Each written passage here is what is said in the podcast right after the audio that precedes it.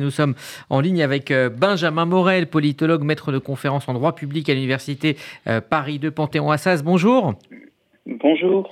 Euh, nous avons donc détaillé hein, la composition de ce gouvernement. Est-ce que c'est un gouvernement qui est technique, on le ressent comme ça, avec pas de grande prise de guerre politiquement? Non, par rapport au précédent gouvernement, où en fait vous aviez également des remaniements qui étaient assez techniques et pas une grande continuité, mais vous aviez toujours, malgré tout, eh bien, un peu un arbre qui cachait la forêt, quelque chose de disruptif. On pense évidemment à Eric Dupont-Moretti ou à Papendaï à chaque fois qui marquait un petit peu justement cette, cette volonté de, de, faire un coup politique. Là, on a une forme de grande, grande continuité. Ça s'explique évidemment par une transformation des équilibres. Il s'agit de ne pas euh, froisser aujourd'hui les parlementaires et de la majorité et de l'opposition dont pourra avoir besoin Emmanuel Macron, d'où un gouvernement qui ne fait pas beaucoup de vagues et qui apparaît très, très technique et qui, au bout du compte, euh, eh bien, est plutôt insignifiant neutre. Benjamin Morel, on se souvient du grand meeting d'Emmanuel Macron euh, à l'Arena qui était quand même très à gauche. Aujourd'hui, c'est plutôt un gouvernement qui reste bah, toujours à droite finalement. Alors oui et non, vous avez quand même quelques signes euh, clins, etc. sur euh, sur l'aile gauche. C'est un gouvernement qui est beaucoup plus un gouvernement de mobilisation de la majorité. Vous avez cité les nouveaux entrants du MoDem et d'Horizon. On a mhm. là des partenaires qui sont essentiels et qui donc euh, devaient recevoir un peu plus que ce qu'ils n'avaient reçu dans le premier gouvernement Borne. Et vous avez également eh bien quelques signaux envoyés à Renaissance même, parce qu'il faut bien comprendre que si on est dans une perspective encore une fois de difficulté pour obtenir une majorité au Parlement. Ce qui compte, c'est pas d'avoir 289 députés sur le papier. Ce qui compte, c'est d'avoir toujours la majorité en séance.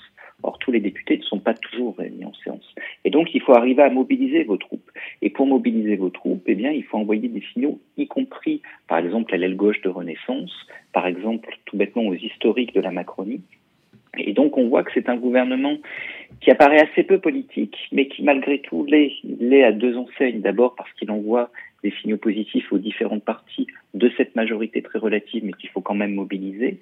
Et ensuite, parce que, par exemple, la nomination de Franck Riester, qui est une nomination qui, en effet, tend plutôt vers la droite et surtout une nomination, je dirais, euh, parlementaire. C'est-à-dire que par rapport à Olivier Véran, qui avait une, une, une stature plutôt clivante parmi les parlementaires, Franck Riester a deux atouts, il est beaucoup moins clivant et surtout en effet il parle à la droite. Or c'est un peu technique, mais il faut bien comprendre que, eh bien, euh, il faut parler à la droite euh, de l'Assemblée nationale, mais il faut également parler à la droite sénatoriale parce qu'aujourd'hui dans les commissions mixtes paritaires, ce conclave de députés et de sénateurs qui, au bout du compte, décide du sort des textes en cas de désaccord entre les deux chambres, aujourd'hui LR a beaucoup plus de poids que ensemble.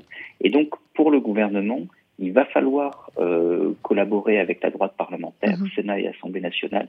Franck Riester est là pour ça. Dans l'ancien gouvernement, le ministère de l'écologie était sixième dans le rang protocolaire. Aujourd'hui, il est onzième. C'est pas un peu paradoxal avec les ambitions d'Emmanuel Macron sur l'écologie? On se souvient que pour son second mandat, il voulait vraiment que ce soit central cette question. Alors, il voulait que ce soit central entre les deux tours, c'est-à-dire qu'on a un Emmanuel Macron qui a tout de même beaucoup changé de pied, de stratégie entre le premier tour de la présidentielle, le deuxième tour et ensuite les deux tours des législatives. Donc là, on voit que l'enjeu écologique, qui était essentiel, fondamental pour arriver notamment à attirer les électeurs de Jean-Luc Mélenchon dans l'entre-deux tours, d'où cette configuration gouvernementale un peu baroque, mais qui avait son sens, hein, avec euh, avec Agnès Pannier-Runacher et euh, Amélie Montchalin, en, avec pour objectif de, de mener en, euh, la transition écologique, eh bien aujourd'hui est moins prioritaire d'un point de vue politique. D'abord parce qu'il n'est pas certain qu'il y ait une majorité pour s'engager sur une voie ambitieuse aujourd'hui à l'Assemblée sur ce sujet-là, et ensuite parce que évidemment bah, les signaux politiques aujourd'hui doivent être autres et que le moment politique n'est plus au second tour de la présidentielle, il est à la digestion du second tour des législatives. On voit que la parité est quand même respectée dans ce gouvernement, mais c'est quand même très inégalitaire. J'ai noté, il y a 5 femmes sur 16 ministres de plein exercice, 6 femmes sur 15 ministres délégués et 9 femmes sur 10 secrétaires d'État. Ça envoie quel signal, euh, ce genre de gouvernement à, l'Assemblée, euh, à la société française pardon? De voir... Bah, ça, envoie un, ça envoie un signal en réalité qu'on veut maintenir euh, cette règle, bah, cette règle qui, qui n'a pas toujours été respectée durant les différents gouvernements, hein, mais d'une d'une parité gouvernementale, mais qu'aujourd'hui, en termes de ressources humaines, euh, la situation est extrêmement complexe en Macronie, tout bêtement parce que ben, vous ne pouvez pas faire du débauchage individuel. Donc à partir de là, aller chercher dans d'autres courants politiques, c'est compliqué parce que vous risquez plutôt de vous fâcher avec des alliés. Il ne reste donc que les ressources internes à la Macronie. Respecter les différents équilibres politiques plus la parité, c'est évidemment extrêmement complexe. Alors comment est-ce qu'on fait? On gonfle euh, le nombre de ministres. Hein. Très typique quand vous avez un gouvernement minoritaire. Le record sous la cinquième, c'est le gouvernement Rocard avec 48 ministres. Donc ça permet de donner des gages à tout le monde et de conjuguer les différents impératifs.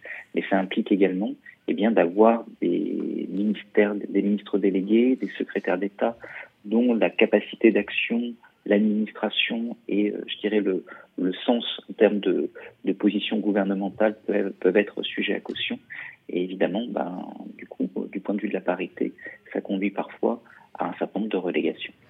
Benjamin Morel, euh, Emmanuel Macron a été élu fin avril, nous sommes début juillet. Est-ce que le quinquennat va pouvoir enfin commencer? Alors, on peut l'espérer en effet, parce que là, on avait une période de latence qui, qui commençait à être longue. Euh, de fait, oui, c'est-à-dire qu'on va avoir euh, le projet de loi pouvoir d'achat, on va également avoir l'état d'urgence sanitaire qui devrait revenir sur le métier. Donc, on, va commencer à voir ce que peut donner ce gouvernement face à un Parlement qui euh, aujourd'hui est organisé. Donc, le second quinquennat est lancé. Après, euh, il va falloir voir comment se configurent les rapports entre les acteurs politiques. Pour l'instant, rien n'est donné.